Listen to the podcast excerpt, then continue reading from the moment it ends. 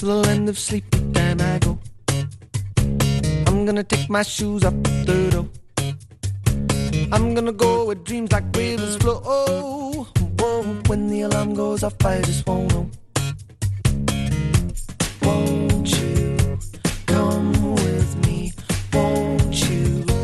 Bueno, pues aquí estamos en tiempo de tertulia con nuestros invitados. Javier Vitoria, ¿cómo estás, Javier? Te veo como pensativo, no sé, Sí, estás como reflexionando. Siempre, siempre estoy pensativo. Sí, siempre estás, ¿no? Dale que te veo. Pero no resuelves nada. Interpreta ¿Qué te- de otra forma la realidad. Bueno, eh, como te suelo decir en los últimos 30 años, acércate al micrófono. Pero no te obedezco, ya sabes. Bueno, Javier Veramenti, ¿cómo estás, Javier? Muy bien, buenos días, Egunon. Marta Azquede Cocha y. Pedro Luis Arias, ¿cómo estás? Ay, es un- bueno, a los oyentes que invito a través del 688 88 77 88. Pues estábamos haciendo algún comentario en torno a que ayer, bueno, a mí por lo menos me sorprendieron, ¿eh? Dicen, no, no, pero esto ya estaba hablado, que el gobierno vasco y la Diputación de Vizcaya pues se han dado un par de añitos de reflexión sobre el Guggenheim Urdaibai, que se lo están pensando, para ver, eh, porque claro, a ver, dicen que los planeamientos y cambiarlos y demás, esto da para mucho tiempo, ya, ya, pero aquí de lo que se habla es de pensar, o sea que todavía hay dudas, ¿no? ¿Tenéis vosotros alguna percepción de, de si esto A ver, a mí- sería viable, sería interesante o no? Bueno, a mí me sorprende que después de tanto tiempo se tengan dudas o, o dejen de tenerse. Yo la sensación que saco es que alguien se está echando para atrás. Alguien no está dispuesto a seguir con esta operación. No sé si son los eh, el, el Guggenheim o, o si es la- lo- la- los políticos, diputación o gobierno vasco. Pero la sensación que me produce es que alguien se está echando para atrás. Que esto ya no lo ven como un tirón, esto no va a ser un, un revulsivo como supuso el Guggenheim en Bilbao, que hay mucha inversión en una zona complicada por la especial protección que tiene que tiene Urdaibai. Y me imagino, pues esto, que alguien estará haciendo sus cálculos, no sé si electorales, no electorales o de qué, igual no le parece ya tan interesante. No, y junto con ello yo creo que hay en la comarca, pues lo mismo que supongo que hay también personas entusiastas, pues hay también un una cierta parte de la población que se ha manifestado en contra, con lo cual, pues tú citabas que uno de los temas pues electoral, pues entiendo que acercándose las autonómicas, pues es un momento de decir vamos a dejar de menear un tema que por lo menos para parte de la población eh, resulta problemático y en función de cómo evolucione, entre otras cosas, pues toda eh, la campaña y en última instancia cuáles sean los resultados, pues supongo que eh, se volverá sobre el tema, pero sí de alguna forma es una, una manera de decir, bueno, de momento lo posponemos y cabe la posibilidad, como decía Javier, que pueda ser una, un posponerlo sin edie, dos años, pero dos que pueden convertirse en cinco o en diez. Hay algunos cuantos proyectos que han quedado así, ¿eh? Sí, sí, antes citábamos ¿no? la, la famosa intermodal que se iba a hacer donde la estación, la que llamamos todos del norte, ahora es Abando, Indalecio, Prieto, pero vamos, la estación del norte de toda la vida. De toda la vida, sí. Y ahí se iba a hacer también un macroproyecto que se gastó dinero, se hizo pues eh, muchos dibujos, muchas maquetas eh, y nunca... Ahora parece que igual se hace algo para la llegada de, de los trenes de Pero, alta no- velocidad. pero no se recupera aquello, ¿eh? No se van a recuperar las maquetas. No, no se van a recuperar. Yo, yo estoy más en la parte que de reflexión electoral. Em, está claro que ha habido mucha crítica por, por este macroproyecto, sobre todo a nivel medioambiental. Eh, eh, como preguntabas al principio, ¿no? Si, si esto suponía una reflexión o había alguien que se preguntaba pues, cosas. Yo creo que esa reflexión a nivel em, medioambiental o, o, bueno, pues de, de derechos medioambientales tenía que haber sido previa ahora. Y yo creo que más eh, se enfoca a una. Bueno, pues eh, aquí a nivel electoral nos acercamos a unas elecciones autonómicas que hay un interés por rebajar quizás algunas, algunas cuestiones que son críticas a- hacia, hacia este tipo de proyectos. Y, y yo creo que es importante recordar que el PNV tiene mayoría en la Diputación. O sea, quiero decir, van a hacer, se puede hacer lo que quieran, pueden reflexionar, pero podrían no hacerlo. Entonces, yo creo que va más por, por una estrategia a nivel electoral. Javier, Sí, bueno, pa- parece que es eso, pero como eh, decías antes que se han hecho proyectos que luego no, no han funcionado. A ver, to- todos recordamos que la Torre Iberdrola iba a ser la torre de la Diputación, sí, iba a haber dos torres. dos torres. Dos. Pero igual no, igual no sale la- igual han hecho cálculos económicos y no salen, no, no resulta. Bueno, yo además nunca, ¿por qué? No he entendido nunca por qué se, se llama eso Guggenheim 2. Es por la marca, hombre, por, ti- Ah, para- por la marca. por tirar, por tirar de la marca. Ya, bueno, Es por tirar de la marca solo, ¿eh? ya. Pero no he entendido. Ya. Es que, ¿sabes? Es que yo, por ejemplo, ¿sabes? El de Bilbao funciona por la marca, ¿eh? Luego ya el edificio es muy bonito, Sí, sí, pero, pero, eh, inicialmente esto funciona por la marca. No nos engañemos. O sea, que, que yo recuerdo también el debate que se montó en el gobierno vasco en su momento, eh, creo que fue con Rivera, ¿no? Que cuestionaba eh, que había que deshacerse de la palabra Guggenheim, etcétera, y meter artistas vascos, y digo, ¿y vienes a verlo tú? Te haces tu amigo del museo. Solo. Porque me conozco la película, sé de qué va Sí, esto. sí. Eso, eso es una... Dices, no, no, esto tiene tirón por eso. Cuando se inaugura el Guggenheim, que es verdad que tiene un edificio impactante, claro, en la CNN le dedicaron una hora, un especial entero. Que si tú montas un museo tuyo, no saben, Pero, pero no ese- saben dónde estás. Ese efecto se produciría haciendo un, un Guggenheim 2 No, no, no, ya no. En- ya no. en la zona no, de no, no, Eso no, es no, lo que no. quiero No, no, decir no, yo. no. No, porque tampoco entiendo yo muy bien el proyecto. No he estado todavía, no está bien explicado ese proyecto y por lo tanto no, no. Eso, claro, porque podemos acabar llamando al, al talo Guggenheim para que la gente compre. Quiere decir que esto no. sí, eso trata también una saturación de mercado, me imagino yo. Sí, Digo, sí. digo, yo no he entendido nunca del, del todo eso, porque. ahora- No, y aparte que no sería, no sería durante todo el año, sería solamente abierto durante unos meses, o sea, con unas cosas muy... Bueno, yo, no, yo creo que la idea era establecer un circuito turístico donde, atraído por la barca Guggenheim, pues la gente, en vez de estar día y medio en Bilbao, pues esté tres días para que además un día pues haga la excursión claro. al Urdaibai y cómo pones pues, a nivel de los operadores turísticos internacionales, etcétera, pues esa excursión y la pobre, bueno, pues dices que hay un Guggenheim 2 ahí, pues es posible que mucha gente organice pues su tour por aquí pasando por el Guggenheim 2, que decir, bueno, que esas son cuestiones que probablemente pues luego tienen el éxito que tienen. Eh, También es verdad que el Guggenheim con el edificio pues ha tenido el éxito que ha tenido, pero tampoco estaba absolutamente eh, garantizado. En absoluto. Había un riesgo importante y es una de esas operaciones que ha salido bien, como pues ha habido otras inversiones importantes que no... el Guggenheim ha abierto en otros lugares y han cerrado, ¿eh? Por eso, quiero decir que, es decir, que yo creo que en todas estas operaciones hay un riesgo importante y luego se añade pues lo que estábamos comentando, que es una- un, un- un espacio eh, que tiene una riqueza natural reconocida incluso a nivel de la UNESCO y que por tanto pues yo entiendo que cualquier proyecto no encaja en, en esa situación, es decir, que pues algo que tenga más con el medio natural probablemente pues encaja mejor que algo que tiene que ver con el arte moderno o de cualquier época. Que, además, o sea, que, que es un espacio protegido. Entonces, mm, yo, bueno, he estado leyendo un poco lo que estábamos comentando también de- del hecho de que se, con, con este macroproyecto se busca un poco reactivar lo que es la zona, toda la zona económica de, bueno, pues de, de toda esa zona.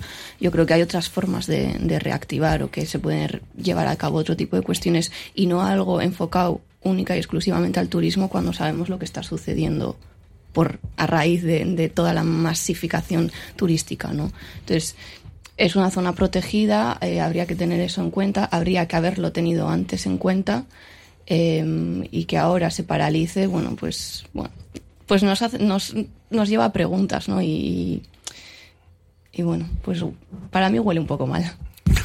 bueno, vale. Bueno, bueno. Bueno, pues vamos a hacer un pequeño paréntesis y vamos a continuar.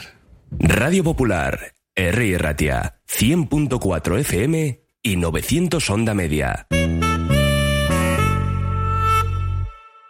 Año nuevo, persona nueva. Con independencia de lo que nos depare en los próximos 365 días, dormir es esencial para nuestro bienestar. Igual que queremos que nuestro teléfono esté al 100% cada mañana, también hay que recargar el cuerpo para empezar un nuevo día. Hagamos que cada minuto de sueño cuente con una cama Suite Deluxe. Aprovecha los Showroom Sales Suite Deluxe y empieza a descansar como te mereces. En Óptica Lázaro estamos de rebajas de enero. Gafas completas monofocales o progresivas incluso de sol, con hasta un 50% de descuento. Y celebramos 37 años contigo con un cheque regalo de 37 euros acumulable a otras ofertas. En Madrid 8 Pozo Coeche Basauri, Óptica Lázaro, único centro Barilux especialista. ¿Sientes que la tecnología te ha dejado fuera de juego? ¿Tienes que pedir ayuda constante a tus familiares para poder hacer cualquier cosa online? Te ayudamos con la compra online, gestión de citas previas, asesoramiento en nuevas tecnologías, reserva online o cualquier gestión a la que no llegues tú mismo. Asesoría digital 686 741 481. En Alfombras Orientales Masarrat traemos el confort de Oriente a tu hogar. Dale a tu casa la belleza y calidez que se merece con nuestras alfombras. Ven a vernos y descúbrelas en persona. Alfombras Orientales Masarrat, calle Ledesma 20 Bilbao. Llega el otoño a Ramón Ezquerra Peletería. Arena, camel, rojo, los colores de la temporada en chaquetas, cazadoras y en pellizas, en tallas desde la 36 a la 54. Ramón Ezquerra Peletería, Correo 23, Casco Viejo. Rivera Limpieza Integral y Servicios Auxiliares. Más de 30 años creando espacios limpios y saludables en empresas y comunidades de vecinos. Primera empresa nacional en ofrecer un servicio de limpieza eco-friendly certificado por la Comisión Europea. Rivera da también solución al resto de necesidades del edificio a través de nuestros servicios de conserjería, jardinería, recogida selectiva de residuos, suministro de consumibles, reparaciones. Todo con la misma empresa. Si buscas un socio de confianza, Rivera Limpieza Integral y Servicios Auxiliares. Nueva gerencia en el restaurante Hotel Ortuella. Deleítate con nuestro menú del día, chuleta, pescado o alubiada. Perfecto para eventos y cumpleaños. Ven y celebra con nosotros. Encuéntranos en el Polígono Granada en Ortuella. Restaurante Hotel Ortuella. Disfruta tu menú diario. Reservas en el 94 664 0443. Egunon Vizcaya. Bueno, pues eh, algunos oyentes que decían, "Buf, de todo, ¿eh? hay de todo aquí. Algunos, eh, ¿quién es el responsable del gasto que ha habido de todos los proyectos del museo, por ejemplo? Claro, están pidiendo cuentas de esto. Otro dicen, eh, un museo muy bien, arte un gastéis mal. Río Jalavesa, promocionar bien. Menudo museo están montando en el casco. Encima antes hacían jornada intensiva, o sea, museo cerrado por las tardes. Eh, otros que dicen son los del bien común. Alguno dice los eh, de siempre no quisieron el Museo de Bilbao, eh, los de siempre no quisieron el metro, los de siempre, los de siempre no quieren ahora en la zona de Guernica el nuevo museo, en fin, los de siempre. Dice este, oyente, este es crítico con... Yo ya- a ver, O los de siempre, por los de siempre, con los de siempre. ¿Quiénes aquí los de siempre? No, los que se opusieron al eso, metro, a todo esto, Los siempre- yo ya, yo como lo he contado miles de veces aquí en la tertulia, yo cuando empezó el museo, la construcción del Museo Guggenheim, yo era un proyecto que no, no me creía. Claro, tú quitas eh, el astillero y montas un museo. Yo que era aficionado de ir a los museos, iba solo al Museo de Bellas Artes, que me comía, bueno, tenía que encender las luces cuando pasabas por las salas, estaba oscuro. Bueno, pues resulta que digo, como un museo, ¿qué esto puede tener? Oye, me encantó el edificio, me encantó todo el proyecto y dije, a partir de ese momento, todo lo que me digan, sí, yo sí, acepto todo ya, pulpo, ya está. Pero bueno, o sea que no, oponer, oponer no me opongo. Otra cosa es que me extrañe. Dice, con más de 130 millones presupuestados para una obra, que si se proyecta para Doñana habría una contestación nacional, se puede desarrollar la zona, un hospital en condiciones, empresas y más de, que beneficien a la sociedad y no unos pocos. Dice, no sé valorar la necesidad de, o no de otro museo Guggenheim, pero en lo que estoy de acuerdo es en situarlo, lo que no estoy de acuerdo es en situarlo en una zona que ya tiene sus atractivos turísticos y es visitada y conocida internacionalmente. Yo creo que en el caso de ser viable, otro museo debería situarse en un lugar que revitalice la zona y su entorno. Dice, los de siempre. Dice, ah, izquierda Berchale, aclara el oyente. ¿no? Los de siempre, izquierda Berchale. Dice, nunca he visto un Guggenheim en Urdaibai. Veis, eh, ves el paisaje y sería profanarlo. Sí en cualquier ciudad. Dice, yo como tú me convertí, dice un oyente. Pues eso, yo me convertí y me callo la boca ya. Dice, pues yo no soy de los de siempre, pero en Yodio, el de gastronomía, hubo que cerrarlo. Por poner un detalle. Bueno, pues nada, ya vemos cómo los oyentes nos hacen algunos recordatorios. Bueno, lo que sí es relevante eh, es que ahora mismo están, bueno, en el gobierno vasco apretando para sacar adelante las cuatro leyes que faltan, las cuatro que el Endacari dijo que eran prioritarias. Una de ellas ya, bueno, dos tienen acuerdo ya, porque la de transición ecológica y cambio climático tiene acuerdo, y tiene acuerdo mayoritario también la de infancia y adolescencia. Bueno, está bien. Quedan la ley trans eh, que es una de las que queda pendiente, y, y que se me ha ido la otra, se me ha ido la cuarta. Pero bueno, ya me acordaré que se me ha ido la cuarta. Que bueno, a sacarlos adelante. Lo único esto, ¿cuándo nos llevará a las elecciones? Pues ahí está la duda, porque el Endacari es el que tiene la palabra. ¿Vosotros pensáis que sería conveniente, por ejemplo, juntarlas a las europeas eh, estratégicamente para alguien? Por, por ejemplo, más que vota, sí. Ah, para que vota. que ir más que un día. Para ir un día solo. Claro, claro. Y, para los que presiden también, porque no tienes que... más Sí, para el que le toca mesa, desde luego. mesa. Mejor que lo toque un día. Por eso digo que yo creo que para la inmensa mayoría es conveniente. Lo que no es conveniente, supongo, es para la estrategia de algunos partidos políticos Claro. que creen que la coincidencia les puede eh, Despistar. a- a- a afectar a los resultados. La ley de cooperación, que se me olvidaba. La ley de cooperación. Esa es la que faltaba. Pero bueno, en cualquier caso, yo creo que se alcancen acuerdos bastante transversales para sacar adelante estas leyes. En principio, yo creo que es una excelente noticia. Es decir, ya me gustaría también que a nivel estatal y a nivel europeo, etcétera, pues se consigan acuerdos transversales de todas o de casi todas las fuerzas políticas. Creo que con la ley de amnistía va a haber un acuerdo total. Es que, No, está, no, es que está en el Congreso ahora. No creo que el Está PP, no Comisión de creo que el PP y Vox, eh, que son casi la mitad de la Cámara, van a estar de acuerdo para empezar. E incluso algunos de otros partidos políticos van a tener serios problemas de conciencia para aprobarlo desde sus convicciones. Pero bueno, saldrá probablemente, pero eso, con una mi- mi- minoría, bueno, perdón, con una mayoría pues cortita. ¿Cómo ves tú jurídicamente la ley, eh, Javi? Pues vamos a ver, a mí me parece que el- lo que va a quedar de la ley no tengo ni idea, pero si le van metiendo la presión que está haciendo ahora Junts para meter también los delitos de, de terrorismo, bueno, a mí me parece que eso si pasa es muy muy difícil de, digerir, de digerir que pueda ser eh, darse una amnistía a delitos de terrorismo porque eh, socialmente yo creo que muchísima gente pensará, ¿y por qué no se hace lo mismo con, con otros delitos de, terrorismo que siguen eh, un montón de gente cumpliendo condenas a- por temas de, vinculados, vinculados a ETA? Entonces, me parece que eso va a tener muy, muy difícil pase. ¿Que saldrá la ley? Sí, creo que saldrá. Va- van a sacarla. ¿Que ¿Cómo van a interpretarla los tribunales en el supuesto de que pase el filtro de constitucionalidad, que, seguro que, que tendrá que resolver el constitucional? Pues eso nos, nos dará luego muchísimo juego para ver cómo el Tribunal Supremo eh, interpreta eh, la ley de, de amnistía y su aplicación pues para todos los procedimientos que hay. Eh, yo no diría, no diría que la judicatura está entusiasmada con, con la ley de amnistía y por tanto si no está entusiasmada, pues bueno, eh, será eh, eh, intuyo que puede ser hacer una interpretación restrictiva de la norma, que es lo que le compete a los tribunales, hacer la interpretación de la norma y por tanto que, que podrá acudir a unas interpretaciones restrictivas. Pero, ¿qué va a pasar? Pues no lo sé, porque depende de tantas, tantas cosas eh, todavía. Que pasa que mencionabas lo, de, lo del terrorismo, claro. Si, si, si la percepción del terrorismo es la que tiene el juez García Castellón, la hemos liado. Porque entonces cualquier manifestación acaba siendo terrorismo. Bien, pero ahí tendremos la posición que haga el, eh, el Tribunal Supremo, que ahora es el que tiene la competencia para decidir, primero para decidir si es competente y para decidir sobre qué, eh, de- si decide investigar a, a Puigdemont por dónde, por dónde le investiga. Pero bueno, pero está también todo el problema de los... este, Los CDR, los dices. CDRs que están ahí. pues, Tsunami Democratic, etcétera, tal, pero ya, ya, pero es que estamos hablando de terrorismo porque entraron en un aeropuerto y paralizaron el aeropuerto y habla de delito de terrorismo y se lo imputa a Puigdemont.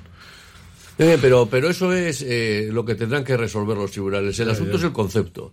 Eh, ¿Cómo hace? Porque yo creo que no es lo mismo digerir o aceptar. Bueno, pues hay una, una amnistía, bueno, pues aquí ha habido eh, unos delitos de, malversación, de, de- sedición, hay muchísimos alcaldes, concejales eh, con procedimientos pendientes. Bueno, pues puede, uno puede decir, bueno, permitidme la expresión, aquí no se ha matado a nadie, venga, vamos a ver si eso puede permitir. Pero si metes tú la palabra terrorismo vinculada a una ley de amnistía, me parece realmente complicada. ¿eh? Que eso tenga, eh, que vaya a ser admitido eh, desde el punto de vista social y que vaya a ser admitido también por parte de los, de los tribunales en la interpretación que hagan. Sí, yo creo, creo que la, la ley que se apruebe tenga literal que tenga, eh, tú mismo lo has dicho, que tiene que pasar por el Constitucional. Y entonces en el Constitucional ya puede sufrir una primera peinada. Quiere decir que el Constitucional, con muchas leyes anteriores, ha dicho estos artículos perfecto, pero este artículo y el apartado 3 de este artículo y el apartado 4 de este artículo los declaro inconstitucionales, con lo cual pues ya la ley no es exactamente la que ha salido del Parlamento, sino es esa, bueno, pues también se hizo un buen peinado del Estatuto de Autonomía que se aprobó en Cataluña, que del que aprobó el Parlamento catalán al que luego finalmente se aprobó, pues decayeron unas cuantas, unos cuantos artículos y unas cuantas cuestiones.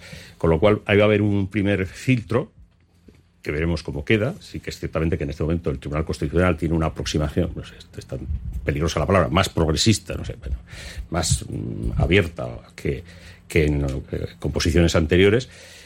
Y luego está pues todo el elemento, que al final va a ser un juez o un tribunal el que va a aplicar la ley a cada caso concreto. Y entonces, bueno, pues eh, ahí nos podemos encontrar con que al final, a cabo de años, acaba en el Tribunal Supremo en casación, porque al alcalde de no sé dónde le han amnistiado y al alcalde de otro sitio que ha hecho cosas muy parecidas, pero no le han amnistiado. ¿Por qué? Pues porque le han enjuiciado personas o tribunales diferentes y ahí pues puede haber todo un proceso que tendrá los costes eh, sociales o políticos que tenga. De momento, pues yo creo que hasta que veamos el, el literal de la ley y me temo que yo creo que aunque Junts lo pretenda, el tema de terrorismo no, no, no creo que entre, porque es ponerlo muy fácil. Es como ponerle una carga de profundidad a la propia ley en su propia redacción. Es, que, es que yo, claro, no vengo del ámbito jurídico, vengo de la ciencia política y, mm, el control que yo puedo tener sobre bueno, la interpretación, claro, no lo tengo, no, no, no tengo, ¿no? Pero a mí sí me, me parece importante eh, el poder que tienen las palabras en sí, el poder que tienen los conceptos, ¿no? Que, y precisamente hablamos de que, de que una ley se interpreta. Entonces, Mm, yo creo que es, bueno, que lo que comentaban, pues tiene ese cierto riesgo eh, y, que, y que al final pues va a depender. yo creo que la ley va a salir adelante, pero, pero como comentábamos, ¿no? Que no, que bueno, hasta qué punto se van a manejar ciertos, ciertos conceptos y, y ciertas palabras. Y bueno, yo volviendo al tema de las elecciones y de la fecha, yo creo que se va a mantener lo que se mencionaba por ahí de a finales de abril, yo creo que son marcos distintos las europeas y las autonómicas que tenemos, sobre todo por parte del PNV, un candidato desconocido y que, y que los marcos que juegan para unas elecciones y para otras son distintos y que la estrategia comunicativa tiene que ser distinta. No, no, es que desconocidos son todos, ¿eh? Bueno, quitando bueno, sí, sí decir, pero... que es secretario general de un partido y se ha visto más, el resto, bueno, eso, es que son todos desconocidos.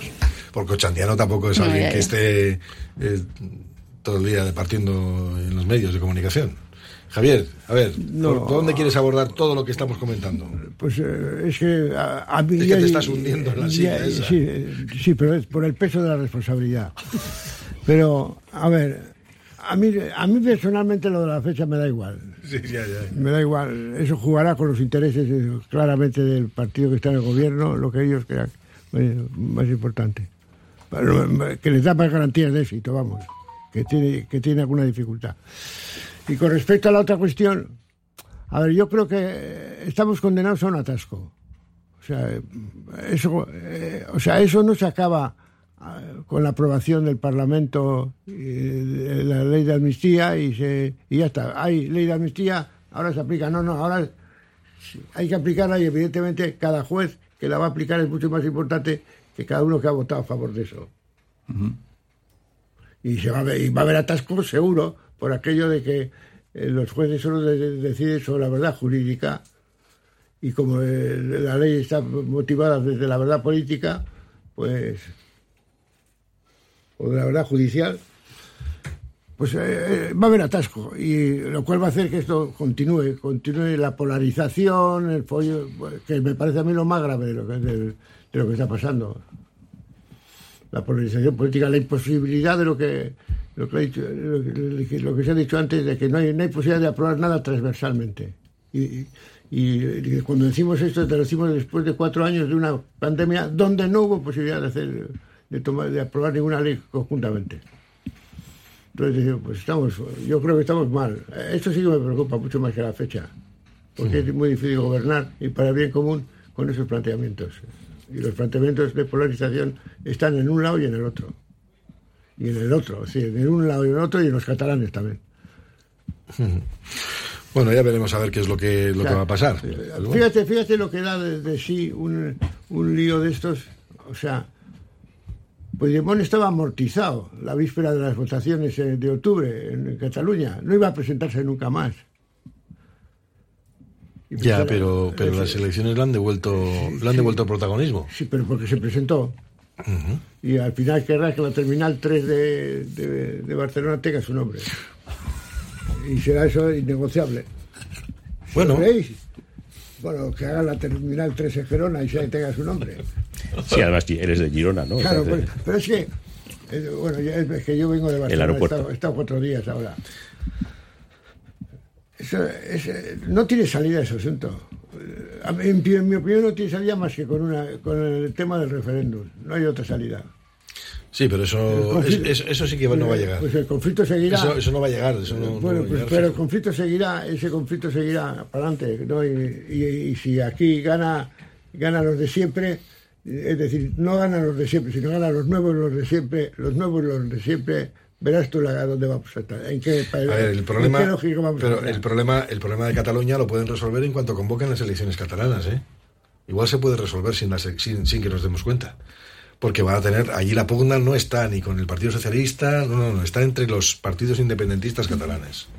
Y depende quién lleve la voz cantante y tenga más peso, pues veremos qué. Sí, pero no es lo mismo que sea el partido más votado sea uno de esos dos partidos o que el partido más votado sea el PSC. Es que probablemente sea el PSC. Quiero decir que, bueno, pues Es que probablemente, pero es que luego hay una pugna entre quién es el segundo de a bordo. ya, ya, sí, sí, sí, que no, no, soy consciente. Y, y dependiendo de quién sea el segundo de a bordo, bueno, a Junts le va a dar lo mismo, porque Junts le da exactamente igual, pero, pero no es igual socialmente. A mí, a mí, a mí no solamente a mí.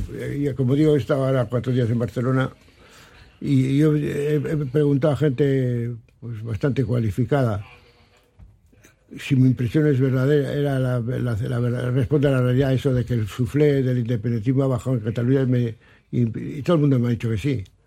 Pero si- que haya bajado el suflé no significa que los mecanismos del, sistema, del el Congreso, el Parlamento, eso, los ayuntamientos no sigan poniendo eso en marcha, porque hay gente que está, desde el punto de vista, bueno, porque hay una ley de amnistía y hay gente a la que hay que perdonarle algo. No, y luego el mapa catalán se puede complicar. ¿eh? Claro. Yo creo que cabe la posibilidad de que ese partido de nacionalista catalán de ultraderecha entre en el Parlamento. Evidentemente, probablemente entrará con una representación muy corta, pero es otra complicación adicional que además está en sintonía con ese movimiento que existe en Estados Unidos, en muchos países de Europa, de que hay una ultraderecha eh, que está haciéndose presente y que en Cataluña, bueno, de momento es la alcaldía de Ripoll, pero en las próximas elecciones autonómicas o en las propias próximas elecciones municipales, pues puede ser una fuerza Pero- mm, que adquiera un cierto protagonismo. Pero Pedro Luis, a ver, yo escucho a la alcaldesa de Ripoll, escucho a Turul y no veo diferencia. Mm, bueno, Y no veo diferencia.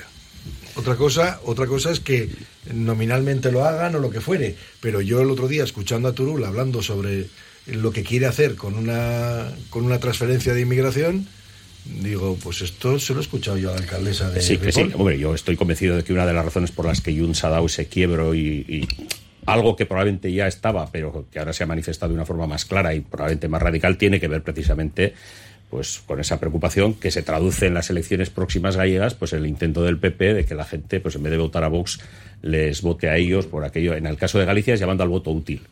¿Eh? al voto útil, pues para que el PP pueda seguir gobernando con mayoría absoluta. En el caso de Junts, pues es evitar esa sangría de un cierto número de votos hacia esas posturas más radicales. Entonces, bueno, pues me pongo yo un disfraz parecido, aunque tampoco es todo disfraz, porque yo creo que en Junts eh, pues esa pulsión ha existido. Y recuerdo eh, que el, el presidente histórico de Esquerra Republicana de Cataluña tuvo también en su día hace unos años unas declaraciones que no sé si os acordáis de, de defender la identidad catalana, que Sí, eh, sí. aquel hombre mayor que vino del exilio también tuvo unas intervenciones eh, bastante excluyentes y bastante pues eso de que bueno que, que la inmigración va a acabar con nuestros eh, nuestro ser Con cultural, identidad, nuestra identidad. identidad. Pero ya digo que a mí me parece, y lo mismo que tampoco sé qué evolución va a tener en el propio País Vasco, pues esa, es- esa facción, bueno, no es facción, es- ese grupo de gente pues que se está desligando de la izquierda berchale con planteamientos eh, más radicales. Aquí lo veo más difícil que lleguen a entrar en el Parlamento, pero en cualquier caso eh, los mapas políticos se están complicando. Bueno, a nivel europeo también se está viendo, ¿no? Y yo creo que es importante un poco también eh, hablar de precisamente no que hablaba de la bueno pues que existe esa crispación o esa polarización pero es que al final nos encontramos en un sistema democrático que ahora mismo tenemos muchos partidos políticos eh, en la- sobre la mesa y vemos que depende qué intereses haya o qué estrategias haya la gobernabilidad depende de un partido o de otro y en este caso con esta precisamente con esta ley de amnistía depende o sea Junts tiene el poder no en la mano por así decirlo a nivel estratégico. Entonces eh, es lo que comentaba Javier que, vemos esta polarización pero que al, al, al final esta polarización también depende un poco de, de que estamos ante un panorama político que en España antes no se había vivido. Entonces claro nos choca nos choca que la gobernabilidad parezca tan frágil, pero es que precisamente la gobernabilidad ahora mismo trata de, ser capaces de poder negociar y de poder llevar eh, distintas leyes a que se vayan a aprobar distintas leyes. Pero a ver, formalmente o teóricamente, no sé cómo decirlo, solo hay dos partidos que pueden gobernar en España. El PP o el PSOE. ¿Cómo se tratan? Como adversarios, no, como enemigos. Como enemigos. Me parece una cosa, a mí me parece una cosa terrible con los desafíos que tiene España no por ser España, sino por ser Europa y por ser el mundo. Los desafíos que tiene cara al futuro, ¿verdad? Porque cuando lees otras cosas que no, que no están escritas de los intereses políticos, sino intereses más antropológicos y culturales, etcétera, dices, bueno, es decir, el futuro es, ese, el futuro es la amenaza, la, es, es, es apocalíptico, no es, o sea, ¿de qué, ¿de qué estamos hablando aquí en este momento? Pues estamos haciendo unos debates sobre cosas muy locales cuando tenemos problemas globales, globales de una, de una gran envergadura para los cuales no tenemos capacidad de, de- de solución, aunque tengamos la inteligencia artificial, ¿eh? Claro, que esa es otra, otra macana en la que estamos. Es, la utopía nueva es la que gobierna la inteligencia artificial con, con ciudadanos estúpidos. Esa es la utopía última. Y dices, bueno, vamos a ver, vamos a ver. Aquí tenemos problemas que desafían lo local, lo nacional, etcétera. Y flotamos, flotamos. Vamos a la granola de Nazaret, eso sí, para hacer tabla, pero para entrar a fondo no, no hay manera. Y para mí este es el problema. Y, claro, si tú, si tu otro adversario en, el en la gobernación es tu enemigo, no le vas a reconocer nunca nada. Y no vas a reconocer que tenemos desafíos que solo se pueden abordar conjuntamente. A mí me parece esto clarísimo. Sí, y además yo creo que hay pruebas de que esto no es así. Es decir, eh, la socialdemocracia alemana y, la- eh, y los partidos cristiano-demócratas en Alemania, llegado el caso, si la aritmética lo pide, son capaces de gobernar juntos. Es decir, que tampoco es que eh, la situación que vivimos aquí no es que sea mm, fruto de la naturaleza de las cosas. No, no, no. es fruto de unas circunstancias. Es decir, que hay países donde pues, la derecha, voy a decir civilizada, no, no extremista, y los partidos, yo creo que son casi todos hoy en día más socialdemócratas que socialistas, pues hay países donde configuran eh, gobiernos donde ni si- no enemigos, mm, sino que ese ser adversarios mm, puede ser superado pues por un pacto de gobierno que se firma y un reparto de carteras. Lo que pasa es que uno percibe que aquí, a corto medio plazo, eso que en Alemania es posible, y ha sido posible no en esta legislatura, sino en la anterior, en este país, pues a, a corto o medio plazo, pues parece absolutamente imposible.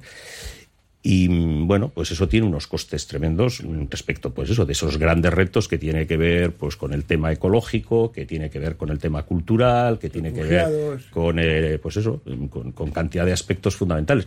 Y aquí estamos condenados a que nuevo gobierno, nueva ley de educación, nuevo gobierno, nueva ley de educación. Y como lo que el ejemplo que digo con la educación, pues lo puedo decir con cualquier cosa. Cuando son leyes, por ejemplo, el tema educativo, que deberían ser fruto pues de un acuerdo transversal y con un mínimo de años mm, para que el sistema educativo funcione con estabilidad.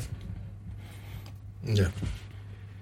Estoy pensando, cuando se habla de educación, digo, yo estoy pensando yo en, en lo del informe PISA que está- me está dando vueltas el otro día. Digo, no sé cómo lo van a arreglar, pero bueno. Sí, pero funcionamos a golpe de tal, pues eh, ah, va, 500 millones para la educación. Y, pero a ver, ¿qué solucionas con 500 millones? Bueno, pues eh, para el gobierno central está no, como esto es de las comunidades autónomas, yo les doy dinero y las comunidades autónomas sabrán lo que tienen que hacer. Era para cinco años, ¿no? Sí. 100 euros por alumno. Si era para 5 millones de alumnos, según dijeron, era 100 euros por alumno. Con Sí, eso pues- van a resolver. Por eso es que me llama mucho la atención. Digo, yo no sé qué quieren hacer. ¿Cómo No, no, se pero resuelve además, eso? Pero que las políticas educativas no pueden ser, pues eso. Ahora compro unos ordenadores, sale con unos ordenadores. Bueno, pues sí, pues habrá más ordenadores, pero eh, se utilizan bien, se utilizan cuando hay que utilizar, las herramientas que posibilitan esos redes son las adecuadas, no son las adecuadas. Claro, esto es como. Ahora compramos en sanidad una máquina súper potente y súper moderna que nos ha regalado Ortega. Ahora, a los tres meses nadie la ha puesto en funcionamiento porque nadie sabe cómo funciona. Es así. Estamos en estas, eh, estamos en estos golpes de timón. Por eso por eso digo que ese es el problema fundamental que tenemos. Yo es que el adversario es tu enemigo. Y no le puedes reconocer ni el color de los ojos.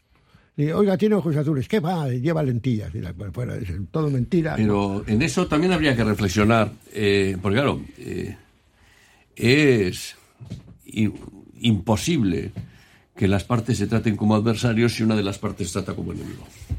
Eh, por tanto, me parece que es necesario reflexionar eh, si hay, si estos son culpas iguales. Ah, bueno, bien, esa es una Eh, porque cuestión. yo tengo la sensación de que, de que en España esta historia empieza de manera salvaje en el momento en que consideran que a Rajoy le han quitado el puesto, ilegítimamente. Y a partir de ahí, todos los gobiernos que ha habido han sido ilegítimos. A mí me parece que hay que, cuando se trata de, de ver dónde está la causa, eh, yo creo que tiene mucho que ver con la- las posiciones políticas que ha adoptado el, el Partido Popular ante, digo, su, su fracaso, no conseguir, el perder el poder con, con Rajoy, el no conseguir eh, con ahora con, con Feijóo eh, hacerse con, con el gobierno de la nación. Yo creo que tiene que ver mucho con eso.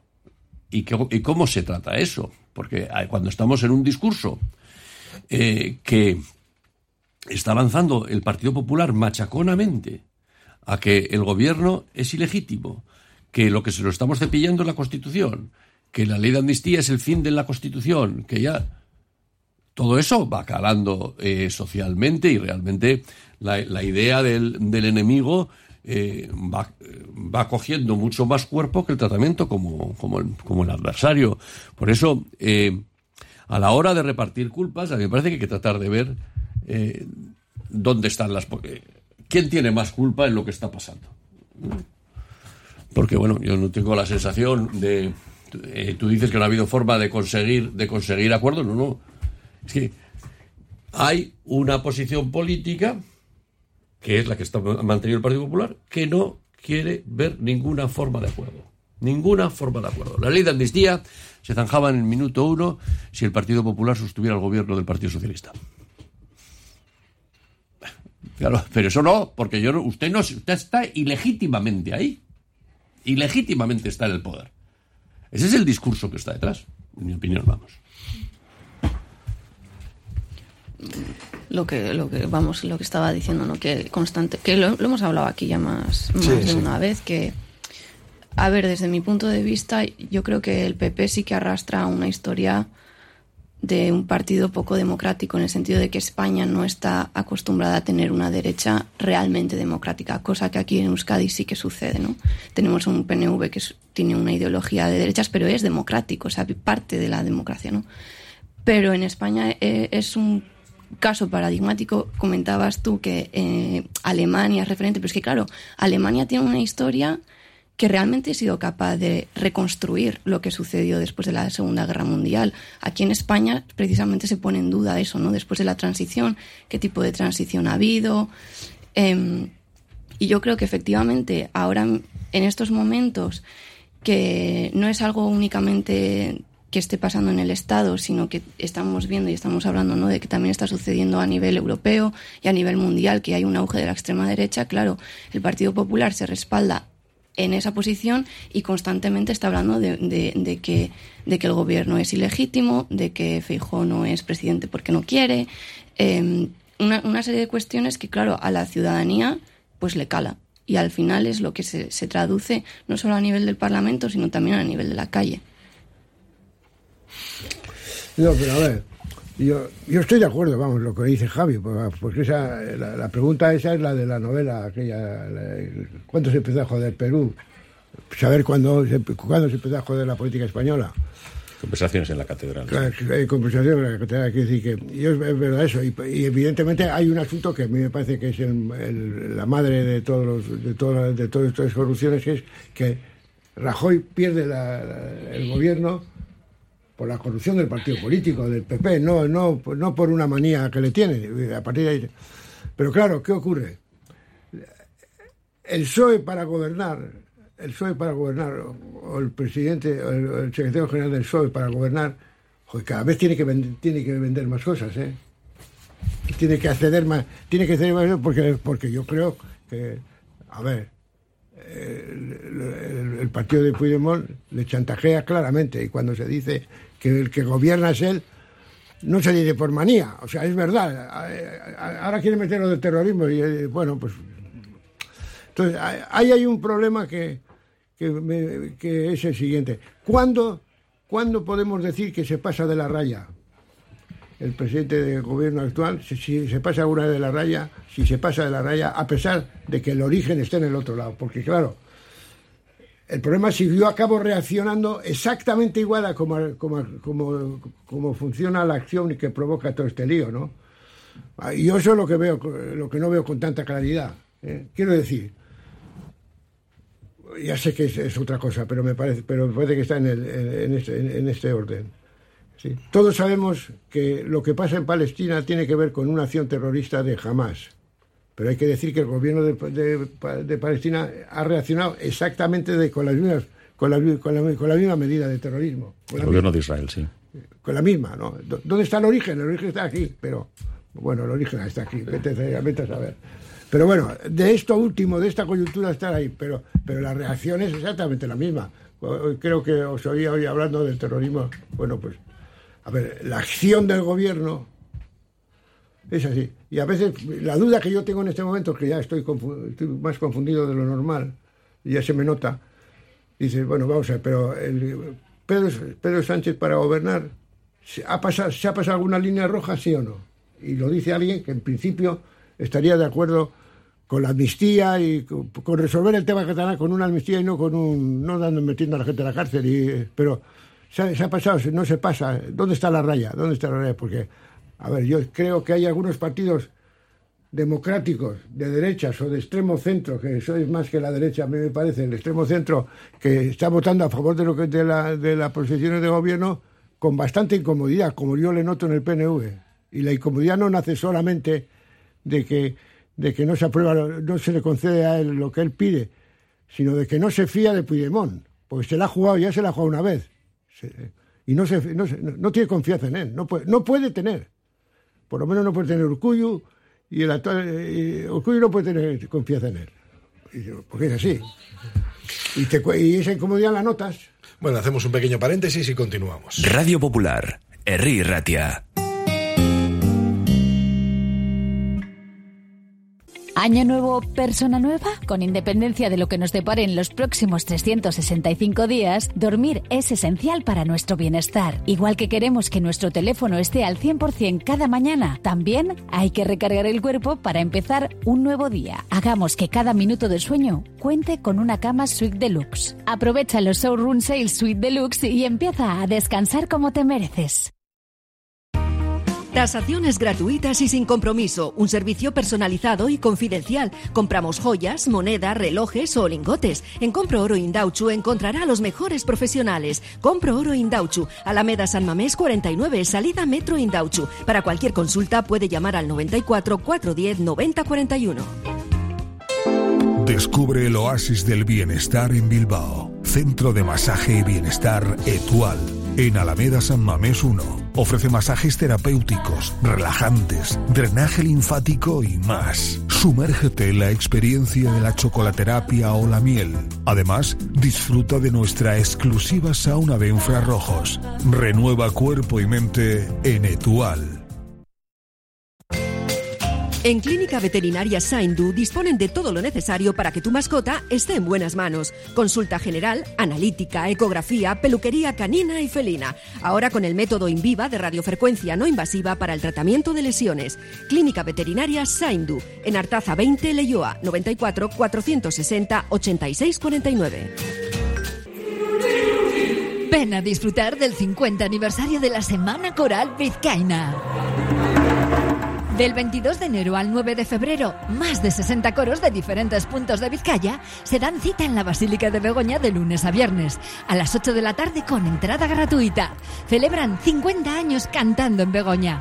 Colaboran la DIA, la Diputación Foral de Vizcaya, el Ayuntamiento de Bilbao, Bella Laboral Cucha y Amadeus Bilbao Música. Y el carnaval en Vizcaya en Disfraz Kayak. Todos los disfraces y complementos que te puedas imaginar los puedes comprar online en disfrazkayak.com. Haz tu pedido en nuestra web, te lo llevamos a casa o puedes recogerlo en nuestra tienda de Videbarrieta 6 en el casco viejo de Bilbao. El carnaval empieza en Disfraz Kayak. Conoce nuestros centros Indautxu Gurena y Loyu Gurena con nuevos y seguros espacios. Si necesitas servicios residenciales, visita nuestra web, llámanos o acércate y te enseñaremos todo lo que tenemos y hacemos en el centro de Bilbao o en un entorno maravilloso y con espacios abiertos en Loyu. Residencias Indautxu Gurena y Loyu Gurena, un gran equipo de profesionales a tu servicio. Egunon Vizcaya. Bueno, pues aquí algunos comentarios y dice un oyente, ¿realmente pensáis que la ley de amnistía le oportuna o le suscita algún tipo de debate a los 20 millones de currantes que se levantan todas las mañanas para ir a trabajar? Pues no. Pues no, la Y, verdad y que- además, eh, bu- bueno es. No, no, que no, no, no, que no les preocupa en absoluto. Pero, pero es verdad, pero hay que decir que, que, que me les preocupa mucho qué va a hacer Atleti con el, con el Barça. Ganar, ¿no? Digo, digo, pero digo esto, digo esto porque, claro, es decir, no les interesa y parece que lo lógico es que no les interesa, pero coño, luego les interesa otra cosa, o la, broca del Madrid, que es algo mucho menos importante que la amnistía. Y lo dice alguien que va a Samamés, que quede claro. Sí, sí. Bueno, también... Pero no, ah, es lo- pero no es tan importante como la amnistía. Nos, no. nos recomienda otro, nos recomienda otro oyente los artículos de Rafael Poch, que escribió mucho sobre esa transición de Alemania, el mito de Alemania, que están bien, pero como mito, pero no como realidad. Bueno, eso es lo que... ¿Qué? Ah, ah, pues es una cosa y digo, bueno, igual le lleva a la contraria al oyente. Pero la- el mito no es la mentira, ¿eh? No, no, mito es El otra mito es una manera de, interpre- de Sí, es interpretar la realidad, sí, que sí, quede sí, claro. sí. Sí, Bueno, es una interpretación. Bueno, es- estamos justo al final. Se me ha quedado una pregunta Digo, que, porque a vosotros que- de la inteligencia artificial esto no... Ya no, ayer, ayer el alcalde, el alcalde lo puso. Es que el otro día, en una, eh, eh, aquí uno de nuestros compañeros de la tertulia, que para que cochea, lleva diciendo que hay que hacer un, un, un manifestódromo.